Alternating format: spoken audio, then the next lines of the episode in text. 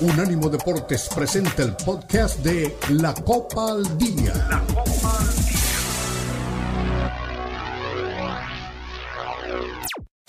Unánimo Deportes presenta la Copa al Día, el seguimiento detallado a la Liga MX, la Premier League, la Bundesliga, la Liga y las eliminatorias latinoamericanas con vista al Mundial están aquí en la Copa al Día con Alberto Pérez Landa y Hugo Carreón en una presentación de Unánimo Deportes, el poder del deporte y la cultura latina.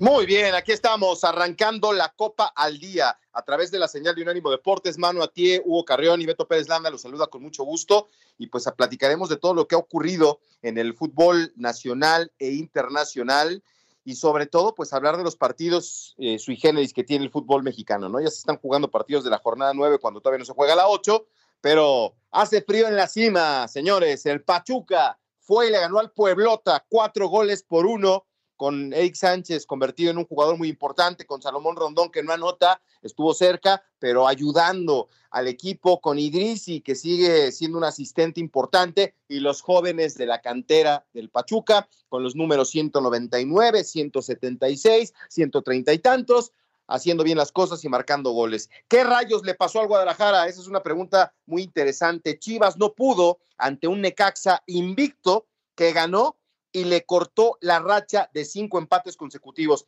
El equipo de Gago no encuentra eh, en Aguascalientes su mejor desempeño y vamos a ver qué pasa el sábado ante los Pumas de la universidad. Eso va a ser muy, muy interesante. Bueno, hay una mala noticia, ¿no? En América que se va a presentar ante el Mazatlán con algunos movimientos en la, en la alineación por contagios de COVID-19. Eh, se presentaron dos nuevos casos, el de Cáceres y Sánchez, que pues ya están recuperados, pero pues es un tema que, no hay que dejar de lado, ¿no? Eh, se confirmó por ahí eh, que en las últimas pruebas solo Richard Sánchez y Néstor Araujo dieron positivo y por eso quedaron fuera de la convocatoria para el partido de esta noche en Mazatlán. El COVID, que ya lo habíamos dejado atrás, parece que, que, está volviendo a hacer estragos en nuestro país y en la Liga MX. Y bueno, eh, dicen que habrá un nuevo nombre del Estadio Azteca para el Mundial del 2026. Así que como va a recibir el Coloso de Santa Úrsula el partido inaugural, me cuesta trabajo creer que le van a cambiar el nombre, pero hay ahí algunas versiones de que se le puede poner el nombre de un patrocinador y un banco, Hugo Carreón, está ahí a lo mejor nos cuesta trabajo acostumbrarnos, ¿eh? Pero en todas las plazas de la NFL, una marca, una refresquera, un banco, un centro comercial, tiene el nombre de un equipo. Y no sé si Estadio Azteca BBVA será interesante, ¿no? Este, y la gente se acostumbre porque Hugo, dándote la bienvenida y a Manu, hace muchos años nos dijeron que el Azteca dejaba de llamarse Azteca para decirle Estadio Guillermo Cañedo por homenaje a, este eh, importante directivo del fútbol mexicano. Y, yo no conozco a nadie que le haya dicho Estadio Cañedo, ¿eh? Todo el mundo le sigue diciendo Estadio Azteca y, me cuesta trabajo creer que alguien le va a decir Estadio Azteca BBVA. Hola Beto, ¿cómo estás? No, bueno, esto es para efectos comerciales, aunque tenga evidentemente una razón importante, pero para efectos comerciales tendrá un nombre. Eh, pasa mucho como con la cancha de los rayados, ¿no? Eh, tiene un nombre comercial, pero todo el mundo le dice el gigante de, acero, ¿estoy bien? Sí, de hierro, ¿no? Me confundo con la película. pero eh, es así, ¿no? Creo que en ese sentido, creo que esos cambios están más arraigados, por ejemplo, a Estados Unidos, en donde todos los estadios ya, hoy es complicado que encuentres uno solo del deporte que me digas que tenga un nombre propio, digamos, ¿no? Hoy está acompañado por una marca que es la que patrocina y patrocinará durante muchos años ese nombre, ese estadio. Eh, te pongo un ejemplo, la cancha de River, el Monumental, tiene el nombre de un patrocinador y la gente le sigue diciendo el Monumental. Así que creo que va, a terminar pasando lo mismo, ¿no? No, no, fue, no, no fue algo que nos sorprendiera en su momento a nivel general creo que sí cuesta mucho todavía digerir en el fútbol mexicano, pero pienso que va a terminar pasando, insisto, como lo que pasa con, con, con la cancha de Rayados, la misma cancha del Guadalajara, a pesar de que tiene otro nombre en este momento comercial, la gente, el aficionado común le sigue llamando por el, nombre original, ¿no? Que es de la marca que rige la familia Vergara. No, no, no, no, no, no, no. No, sí, ahora es de la marca de aceites, pero anteriormente tenía otro nombre y la gente le sigue llamando por ese nombre. Ah, el OmniLife. Bueno, puede ser. Yo, yo, yo he escuchado que mucha gente sí se refiere, y aquí Manu nos, nos sacará de dudas, como el Akron, mucha gente sí, ahí como que sí pegó el nombre, bien o mal, o tú como dices, cuando vas a la cancha de las Chivas, voy al estadio ¿Y qué te parece este tema de que las marcas estén apareciendo? Yo creo que no va a funcionar, no porque no queramos, sino por idiosincrasia. La gente no le va a decir de esa manera al Estadio Azteca bajo ninguna circunstancia, pero el patrocinador pues quedará contento, ¿no? De que la gente, a lo mejor hasta en los medios de comunicación, algunos, los que tengan las transmisiones y cosas así, pues ahí sí le dirán, ¿no? En Televisa seguro que le dirán así, pero no sé si, si en todos lados la gente le, le diga Estadio Azteca BBVA. ¿Cómo estás, eh, Manu?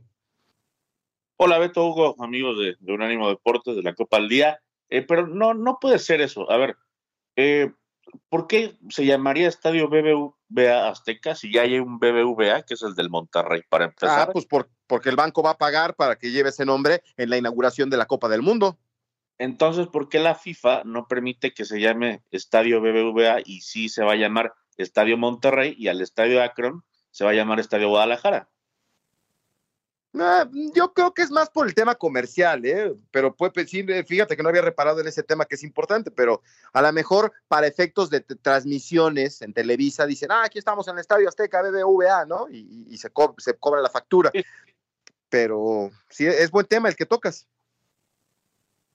Pues es que me parece contradictorio, ¿no? O sea, ¿por qué cambiarle el nombre al estadio? O sea, al final, pues, al final de cuentas, a cambiar el nombre a los tres estadios, ¿no?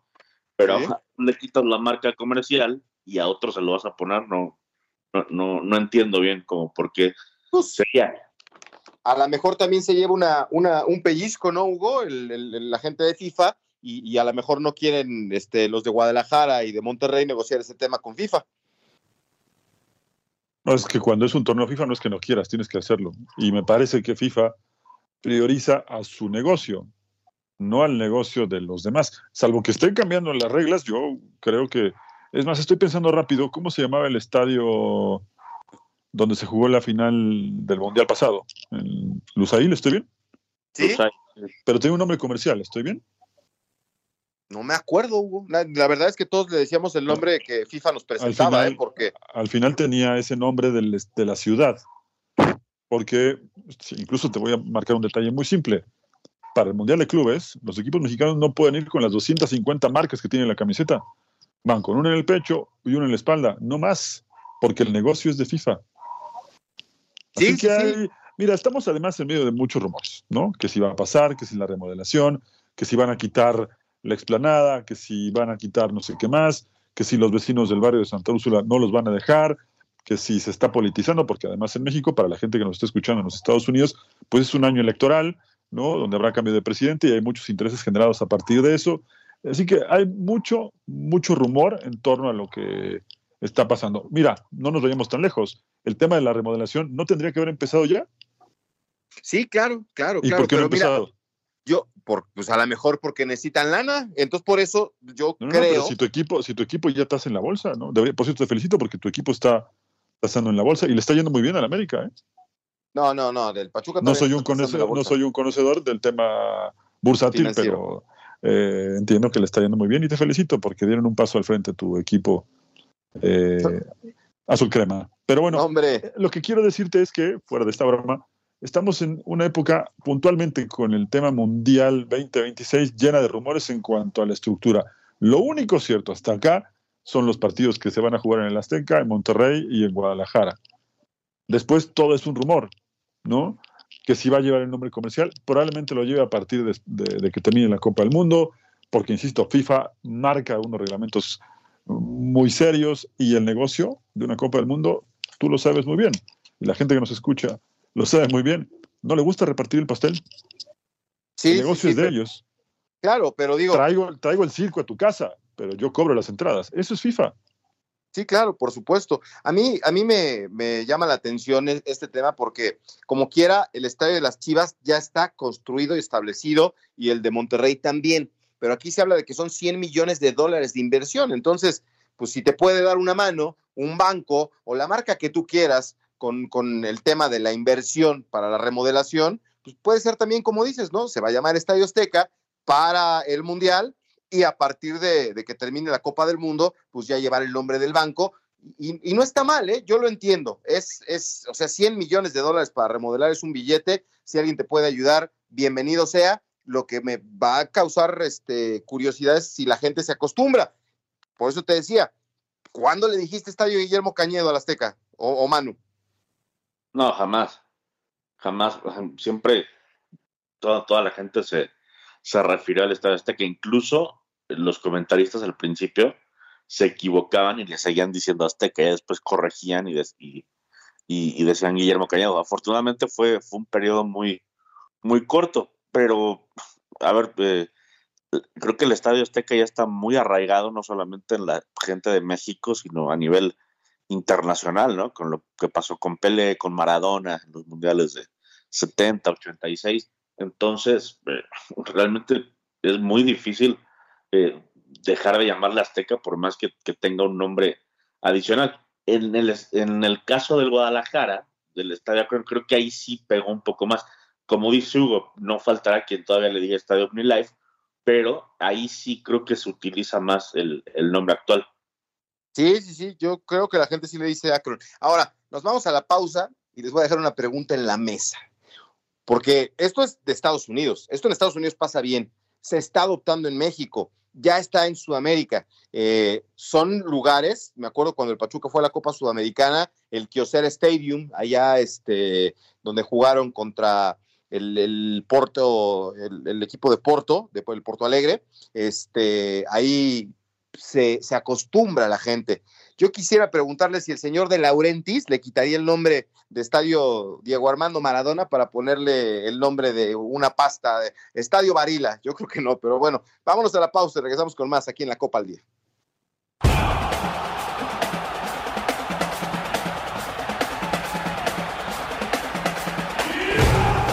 Unánimo Deportes Radio. Síguenos en Facebook, Unánimo Deportes.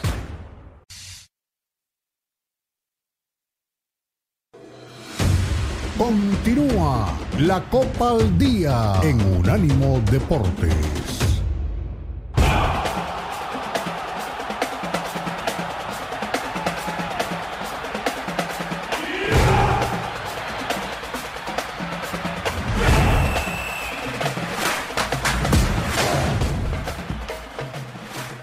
Estamos de regreso, aquí estamos Hugo Carreón, Manu Atié, Beto Pérez Landa. No le voy a dar chance a Hugo de que le pegue a la Liga MX, que es, o sea, ya me imagino lo que diría Hugo, ¿no? Si en la Premier se juega la, fecha 9 antes que la 8, ¿verdad? Eso no va a pasar allá. Pero les dejaba una pregunta en la mesa antes de meternos a lo que ocurrió ayer con Chivas y con Pachuca. ¿Tú, tú, te imaginas al señor de Laurentis poniendo el estadio Varila al, del Napoli? ¿Verdad que no? No, en lo absoluto, porque además déjame decirte una cosa. Eh, acá es un dueño el que decide. Y en Europa, aunque son empresas muy fuertes las que están detrás, sobre todo de varios equipos italianos, eh, hay sociedades deportivas, así que él no decide solo. Y además hay algo que lamentablemente el fútbol mexicano, salvo América, Chivas, Cruz Azul, lo que Pumas, Toluca, León, los demás no tienen arraigo. Es decir, si un equipo se da de un lado para otro, por ahí se podrán molestar unos días, pero después se acaba todo. Tú sabes lo que representaría para el hincha del Nápoles, con lo arraigado que es a sus colores, lo que significa eh, para la ciudad a nivel cultural, ¿eh? porque además no es nada más la pelota. Eh, que les dijeran que les van a quitar el nombre del máximo referente, no del club, sino de la ciudad de los últimos 50 años, es un escándalo. Y además no decide él solo, insisto, hay una sociedad que acompaña este tipo de decisiones. Es como los Agnelli en la Juventus, como lo que pasaba anteriormente con la la familia que manejaba al Inter de Milán, con lo que pasaba anteriormente con eh, Silvio Berlusconi con, con el Milán, hoy ha cambiado de manos, o, y así con muchos otros equipos, ¿no? En Italia en, particular. Así que no es fácil. ¿eh? En Europa estas cosas no, no pasarían. No, no, no. Bueno, el, el estadio, sáquenme una duda. ¿Cómo se llama el estadio del Barcelona? Ese, eh, y el del Real Madrid también, o sea, tienen nombres, pero tienen patrocinadores, pero no permiten que sea el nombre principal, ¿verdad? Pero algo, el, el, Camp Nou no tiene algo que ver ahí con Fly Emirates y... No, no, no, con Spotify. Con Spotify y, y, el Real Madrid con Fly Emirates, ¿no? Pero sigue siendo el Estadio Santiago Bernabéu y el Camp Nou, ¿no? O sea, no le puedes mover. Y de la que se salvaron, Manu, porque te acuerdas que recién falleció Pelé, se hablaba de la posibilidad de ponerle Estadio o Rey Pelé. Dicen, si alguien se merecería un homenaje de que se le pusiera el nombre Estadio Azteca sería Pelé. Imagínate que le ponen el nombre de Pelé y después, oye, ¿qué crees que ya no? Porque viene un banco. Eh, sí, se manejó esa posibilidad, ¿no? Lo del, lo del Napoli, a ver, es que además el estadio fue, fue bautizado así tras la muerte de Diego, o sea, es muy, muy reciente, porque antes acuérdense que se llamaba el Estadio San Paolo. Eh, entonces, eh, solamente por tratarse de, Maradona se, se, permitió ¿no? El, el, cambio de nombre con, con justamente con el nombre del 10, ¿no? El jugador más importante en la historia de, del Napoli. Y, y, por eso vino el cambio, nada más. De acuerdo, de acuerdo. Bueno, pues ya dejando de lado ese tema, eh, yo sí le digo, si les digo, este nombres como Eric Sánchez, como, como Sergio Barreto, a lo mejor sí este, les podría sonar hasta cierto punto familiar, ¿no? Eh, el, tema de un hombre así.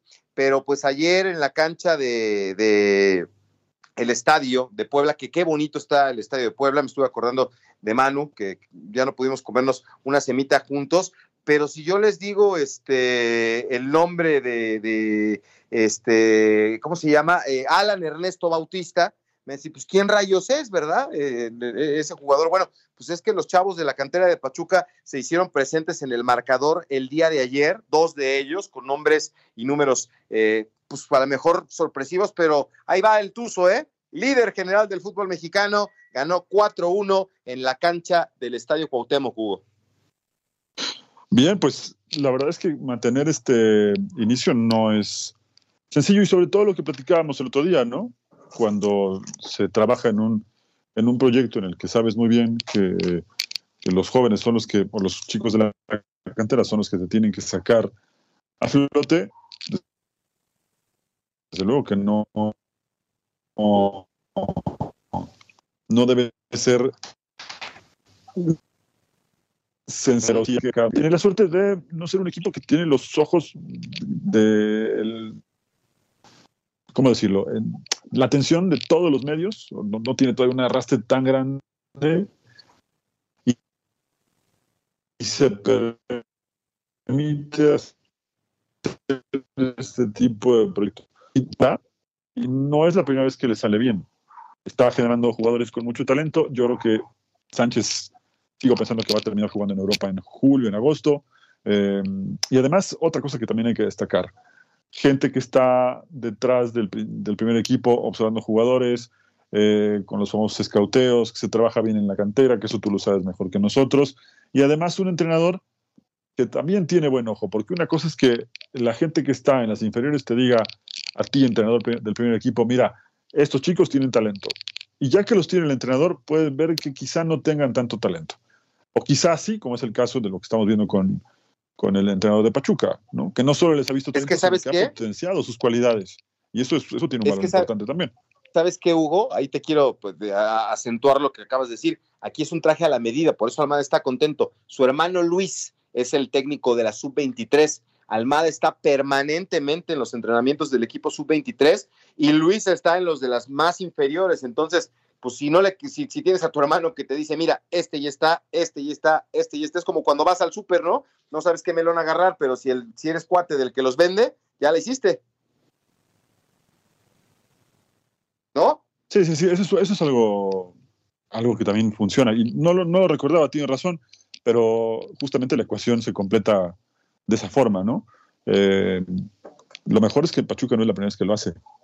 Y lo ha hecho en dos o tres ocasiones más le ha funcionado y lo que siempre se piensa en este tipo de proyectos es que si hubiera una continuidad en esta línea de trabajo, seguramente los resultados eh, vendrán, ¿no? Hoy es un equipo que compite, que está otra vez arriba. Vamos a ver si les alcanza, porque también es cierto que cuando llega la presión, quizá la inmadurez de muchos de estos chicos les puede terminar pasando factura sobre la recta final del torneo, pero por lo pronto están creciendo bastante. E insisto, si hubiera continuidad, que lo veo complicado porque algunos de ellos van a terminar saliendo, este equipo podría crear un, una forma muy competitiva de, de, buscar hasta títulos, ¿no? Sí. Mi Manu.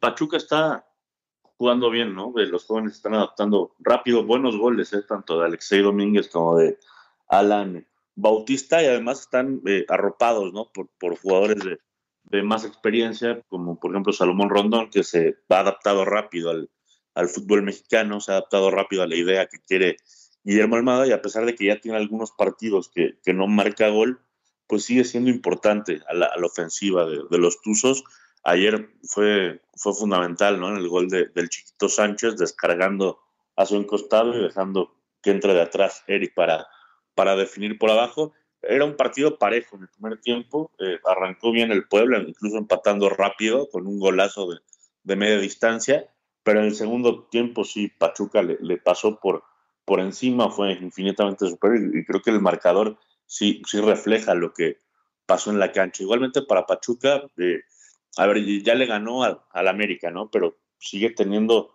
pendientes eh, los partidos importantes. No tengo duda que va a estar en la liguilla, no tengo duda que, va a disputar la, fase final, pero ahí es donde el escenario le puede pesar a los más chicos. Sí, sí, sí. Mucha gente se está entusiasmando y están hablando de otro título. Yo creo que hay que llevarse las cosas con pies de plomo. Lo que sí es una realidad es que el equipo está jugando bien. Hace rato que no veía jugar bien a Pachuca, digo, después de que consiguió el título eh, este, hace un par de temporadas, pero, pero ya se, se, fueron muchos jugadores que encabezaban este proyecto y están ahora los chavos que están apareciendo, pero como dicen, sostenidos, digo, el portero Carlos Moreno, calerito le dicen, pues unas de cal y otras de arena, pero de a poco se va afianzando, creen perfectamente en él.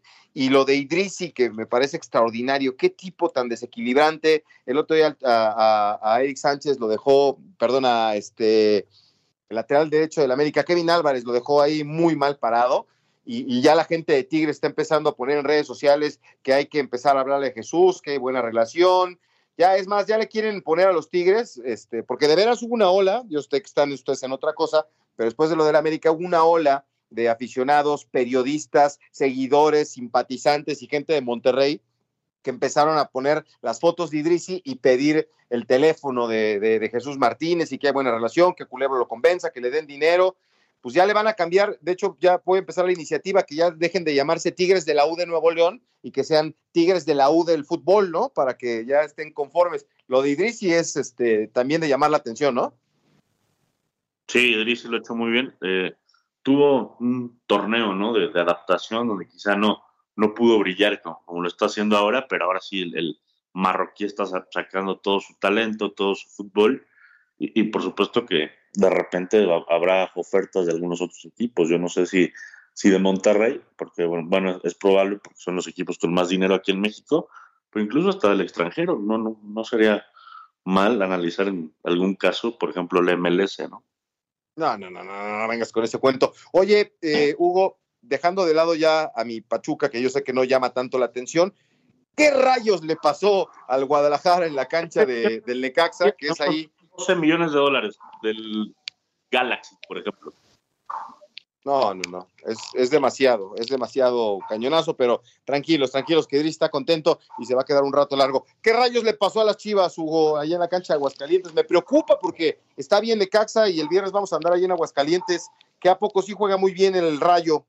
Pues lo supo maniatar, ¿no? Y la verdad es que Guadalajara salió en un primer tiempo bastante flojo, un poco desconcentrado, eh, sin esa intensidad que lo habíamos visto en otros juegos.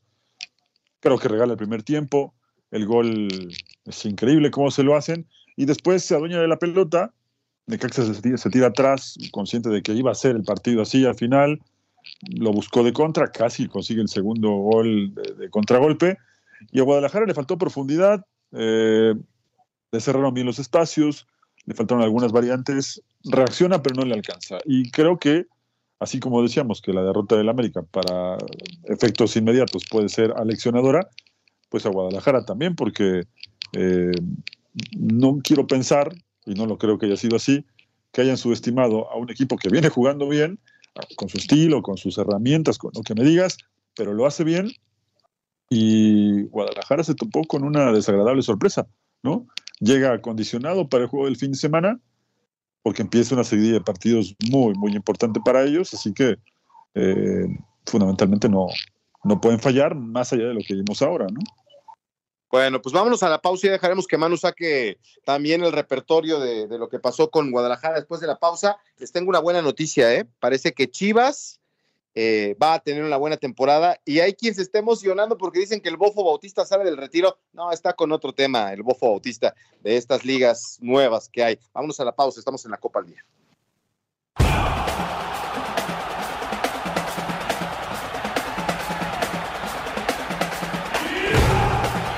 Unánimo Deportes Radio.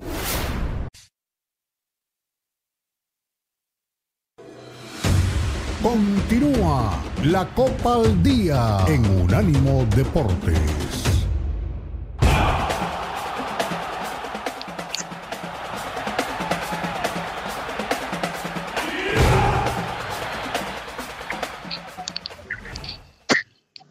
Bien, aquí estamos de vuelta, con mucho gusto saludándolos. Pues ya no hubo espacio para escucharte, Manu, pero ¿qué te pareció lo de Guadalajara ayer? Ya decíamos, las Chivas este, no pueden cortarle esta racha en la que ha caído positiva el equipo de los Rayos de Necaxa y pues no se encuentra el equipo de Gago allá en la cancha de Aguascalientes.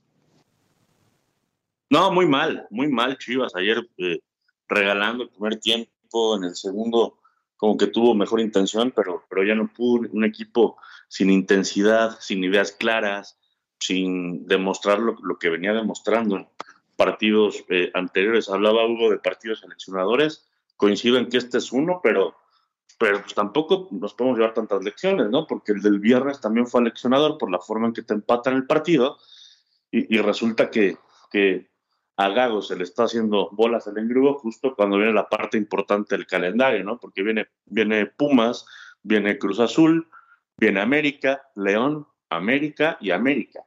esos son los siguientes seis partidos para, para, Chivas, ¿no? No, no es nada sencillo y, yo creo que ayer sí Chivas dio su peor partido en lo que va del año, el peor partido en la, en la era de, de, Fernando Gago. Me recordó mucho estas Chivas a, la, a las de mediados del, torneo pasado con, con Belko Paunovic.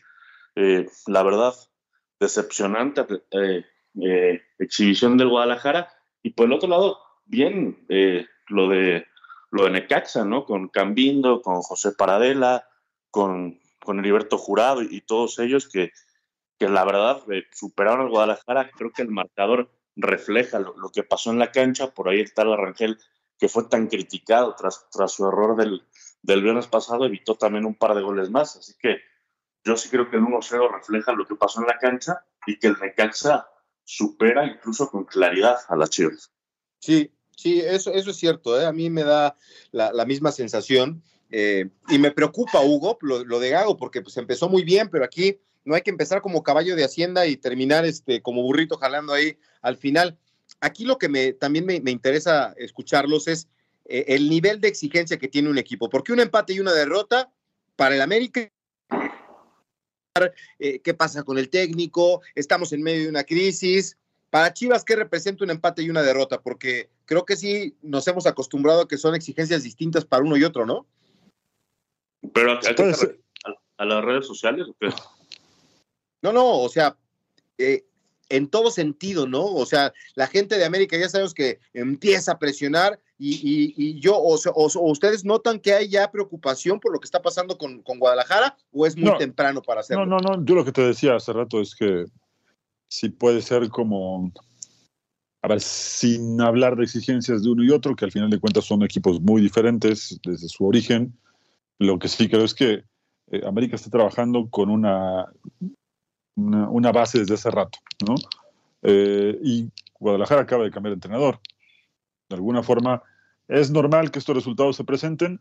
Lo que no es normal, y creo que sí tendría que hablar durísimo Gago eh, no sé si hoy, mañana, con los jugadores, o quizá ya lo hizo, es sobre esa falta de intensidad que tuvieron en el primer tiempo. Porque esto está claro y no estamos descubriendo nada nuevo. Puedes ganar, puedes perder, pero el equipo no mostró intensidad, regaló el primer tiempo, ¿no? Más allá del planteo, más allá de, lo que pudo haber hecho Gago desde lo táctico, el equipo regaló 45 minutos. Cuando se quiso reponer, ahogó a Necaxa, lo presionó bien, pero no le alcanzó. ¿no? Y no le alcanzó porque le faltaron también variantes. Entonces, en ese sentido, tendrá mucho que hacer Gago, sobre todo, como dice Manu, porque viene una época, una etapa del campeonato muy difícil, donde hay muchas cosas en juego y donde no te puedes permitir otra vez un, un inicio de partido como el de anoche.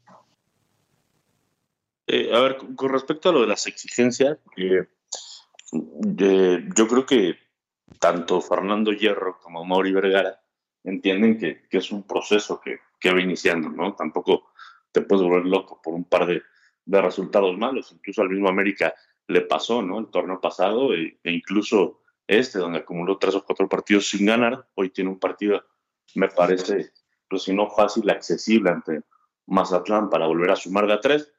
Eh, pero con respecto a, a, las comparaciones, Beto, yo una vez te dije y, y lo sostengo, que el aficionado del América, no todos, pero, pero eh, la gran mayoría, la mayoría, no es exigente, es intolerante a la frustración, que es muy diferente. Pierden un partido y ya quieren que se vayan todos y todos son los peores y los empiezan a insultar. Por supuesto que hay otros que, que son un poco más pacientes, ¿no? Y, entienden que, que, el fútbol es de proyectos y, y, y, yo voy bajo esa línea, pero tú lees en las redes a, a cada personaje que, que no es exigente, simplemente no, no soporta perder. Sí, de acuerdo.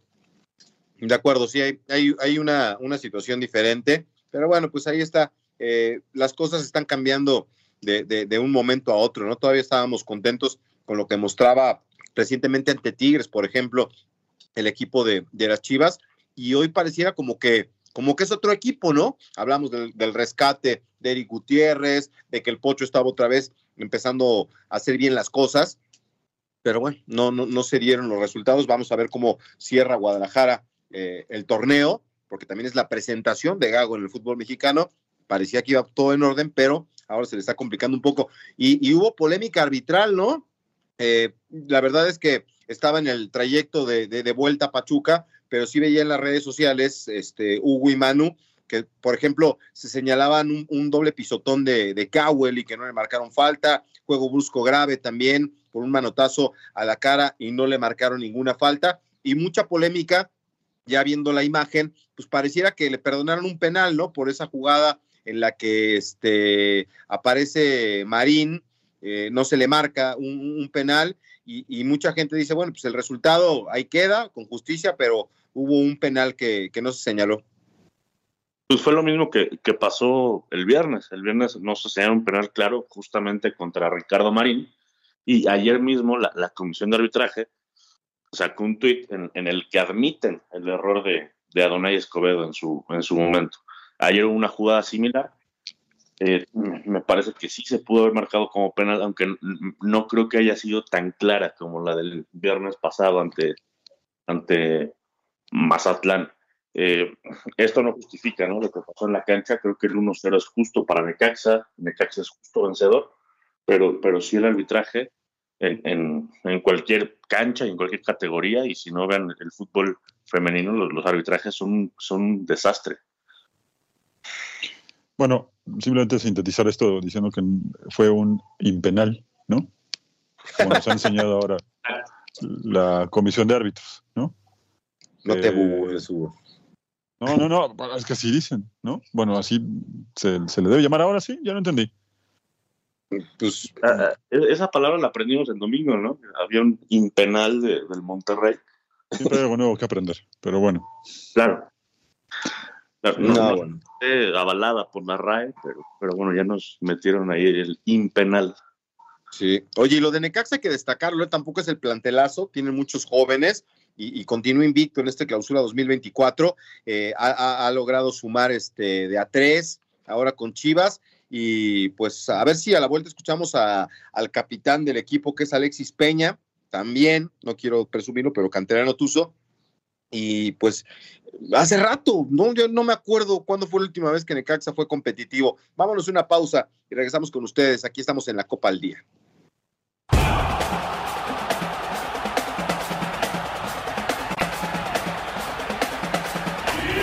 Unánimo Deportes Radio.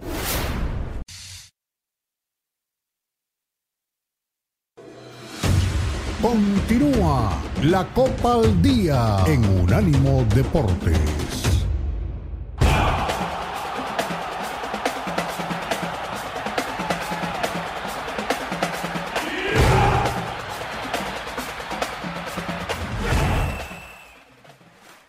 Pues aquí estamos de regreso, ya nos metemos al fútbol europeo, hubo Champions, el Real Madrid sigue ahí esperando a ver si Kylian Mbappé da buenas noticias. Ahora fue captado en Barcelona. ¿Qué rayos está haciendo en Barcelona? No lo sé, pero fue, captado por ahí. Y por otro lado, en el, plano internacional, hablaremos también un poquitín de lo que está pasando con, con, este Guido Rodríguez, que ya es el objeto del deseo otra vez del fútbol mexicano. Eh, el exjugador de las Águilas parece que no va a renovar con el Betis y hay varios aquí interesados en que regrese al fútbol mexicano. Y no quería dejar de preguntarte, Hugo, elogiamos mucho lo que estaba pasando con Edson Álvarez y el West Ham, y, vienen de una racha negativa, ¿no? Este, no consiguen título, este, digo, no consiguen triunfo desde el año pasado, diciembre de 2023. ¿Qué le está pasando al West Ham, eh, que se ha convertido en uno de los equipos pues, más interesantes de Inglaterra en, en los últimos años, ¿no? Sí, es normal, desafortunadamente es normal para el equipo de David Moyes tener este tipo de rachas. ¿eh? No es justamente eh, un equipo muy regular, tiene este tipo de, bajones, pero este ha sido muy prolongado. Eh, con el West Ham la temporada pasada le, ocurrió algo muy extraño, ¿no? Mientras iban avanzando fases en la Conference League y llegaron a ganarla, en algún momento de la temporada estuvieron en zona de descenso. Es más, eh, hace poco el Arsenal les pasó por, encima, ¿no?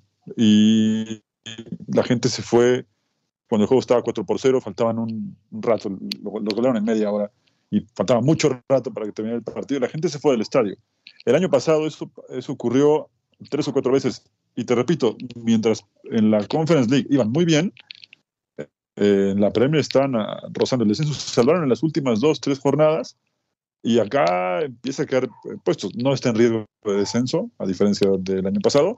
Me parece que los puestos de descenso están bien definidos, eh, pero sí que está cayendo dramáticamente. ¿no? Es algo que suele pasar desafortunadamente en los equipos de David Moyes. Sí, el West Ham es bastante irregular, ¿no? Lo hemos visto ya durante varias temporadas. Es cierto que tuvieron, como dice, un éxito internacional, pero pero en la Premier realmente es, muy difícil. O, tienes un equipo extremadamente competitivo o, te vas a los lugares de abajo de la tabla, ¿no? no, hay peligro esta vez de descenso, pero sí, sí un equipo que, aparentemente estaba para entrar a las copas europeas, pues, pues hoy, hoy parece que, pues que le va a costar mucho trabajo, ¿no? Digo, todavía queda bastante cuerda en la liga, pero, pero sí ya se va rezagando dramáticamente y eso no es lo peor que, que, le puede pasar. Lo peor es que eh, la forma de juego, el estilo de juego ya no es el mismo de antes, lo, están superando eh, en, la, en la forma, en el funcionamiento, es decir, el, West Ham pierde mereciendo perder.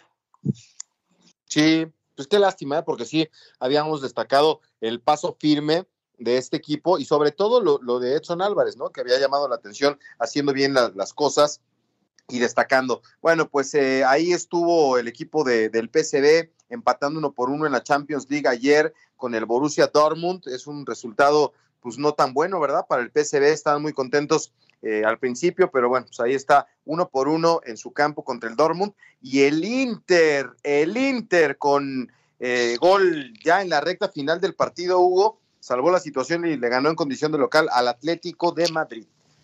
Sí, sí. Eh, un partido muy cerrado, ¿eh? Cualquiera que se imaginara este juego sabía que el partido iba a ser de pocos goles, de mucha fuerza, de mucha presión en el medio campo. em, con dos entrenadores que además son, son, muy buenos amigos, ¿no? Y se conocen desde el origen, me refiero a lo táctico.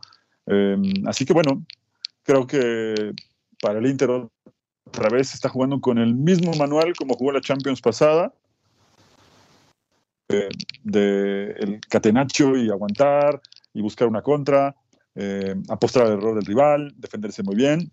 Yo creo que va a ser durísimo el partido de vuelta y no me sorprendería nada que el Inter echara al Atlético de Madrid. ¿eh? Sí, el partido de vuelta va a ser una olla express. Ayer tuve la oportunidad de ver el partido y, creo que el Inter salió más, eh, más abierto, más agresivo de lo que yo pensé. Se tardó mucho en hacer el gol. Eh, por ahí, por ahí se, se, pierden dos jugadas abajo de, la portería. Bastante erráticos en la zona de definición, pero al final de cuentas cae el gol que los deja con una, con una ventaja mínima, ¿no? Para ir al, Vicente Calderón. Pero a diferencia de ayer, ahora sí, el Atlético de Madrid y el Cholo Simeone están obligados a buscar el partido, están obligados a buscar una diferencia, cosa que no están acostumbrados a hacer.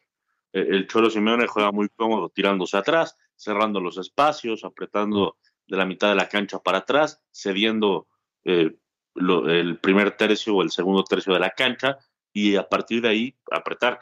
Ahora ese rol no lo puede hacer, tiene que ser agresivo, tiene que ser ofensivo, tiene que ganar el partido, como, como sea, pero tiene que ganar. Y ahí es donde no está cómodo eh, el Cholo Simeone, ¿verdad? No es la, la fórmula que le gusta explotar y, las maneras en las que le gusta llegar a los partidos a ver si se puede enderezar. Y oye, ya para despedirnos, eh, el Barcelona visita precisamente la cancha del Napoli. Es uno de los partidos más destacados, ¿no? Que tienen estos octavos de final de la Champions y que, bueno, pues el día de hoy vamos a ver si puede el Barcelona sorprender. No creo que sea así, pero pues a ver qué pasa, ¿no? Es un partido, me estabas diciendo que veías, estaban entrevistando a Deco, que está muy pasado de tamales. Sí, sí, lo vi, lo vi bastante pasadito de, tacos con unos eh, cachetes que, no ha acostumbrado en su, en su época de, jugador. Pero, pero sí va a ser un buen partido. ¿eh? Curiosamente, al inicio del programa hablábamos de los estadios, ¿no? De, los dos equipos. Hoy se juega la ida en la cancha de, del Diego Armando Maradona y, y, tiene que aprovechar el Napoli, que es el actual campeón de Italia, que hoy, hoy se le ven pocas posibilidades, ¿no? De, de repetir el título pero sí que en esta Champions agarra a un Barcelona, pues no tan poderoso como en otras ediciones. De todos modos, creo que sigue siendo favorito, ¿no? El Barça para, para llevarse la serie, pero no, no, no es tan poderoso como, como en otras temporadas. Entonces, hoy el Napoli tiene una gran oportunidad de sacar ventaja, de ganar el partido y poder manejarla ya eh, de visitante. Pues ya están las alineaciones, Manu, aparece Meret otra vez en el marco, lo conoces muy bien, el guardamento del conjunto del Napoli, eh, Di Lorenzo, eh, Rarmani, eh, Juan Jesús, el brasileiro, Olivera haciendo línea de cuatro, después este, está este Aguisa, Sambo Aguisa en el medio campo, con Lobotka, con Cajuste, más adelante Politano, Osimen y Cabarasquelia, ¿no? Cuando ve esta línea de delanteros, dices, bueno, pues no les pesó mucho deshacerse del Chucky. Claro, el Chucky era importante, pero, pero no era un jugador crucial. El, técnico lo, alternaba bastante, digo, sí le daba bastantes minutos, pero, pero no era un titular indiscutible. Eh, y aquí la, el, verdadero, el verdadero reto para, para el Napoli es encontrar la, mejor versión de Osimen, la mejor versión de Caravatskelia, esos que, lo llevaron a, ganar el Scudetto el año pasado en la Champions, quedaron cortos, quedaron a deber, eh, en cuartos de final los eliminan, el, el Milan, si, si la memoria no me falla, creo que es el que los deja eh, afuera de, la competencia, y, hoy pinta para que sea un buen partido. Yo creo que va a ser mucho más abierto que, lo que vimos ayer entre el Inter y el, y el Atlético de Madrid. Sí, sí, sí. Y del otro lado, pues ahí está ya la alineación, ¿no? Cancelo, este Íñigo Martínez, Araujo, Condé en la defensa. Aparece Ter Stegen, que ya regresó y tampoco ha marcado mucha diferencia, ¿eh? Gundogan, Christensen, De Jong, eh, Yamal, que ha estado haciendo goles, Lewandowski y también este el mentado Pedro, ¿no? Que Pedri, que está en el ataque. Pues debe de ser un buen partido, ¿no? Debe de ser un buen partido. es la última oportunidad que tiene el Barcelona como para levantar una copa en este en esta temporada, ya perdió la Supercopa, perdió, bueno, la liga algún, tendrá alguna oportunidad si, si llega a ganar el clásico, pero ya el Madrid le sacó bastante ventaja, está fuera de la Copa del Rey también, eh, entonces eh, me olvidaba de la liga, pero, pero realmente si el Barcelona quiere campeonar es prácticamente la Champions o nada, ya en la liga va a pelear por calificar a la Champions, creo que lo va a conseguir, pero se antoja difícil. Vámonos por el nadaplete una vez más el equipo de Barcelona. Hugo Carrión, Manu Atie, Beto Pérez Landa. La Copa al día. Quédese a continuación libre directo.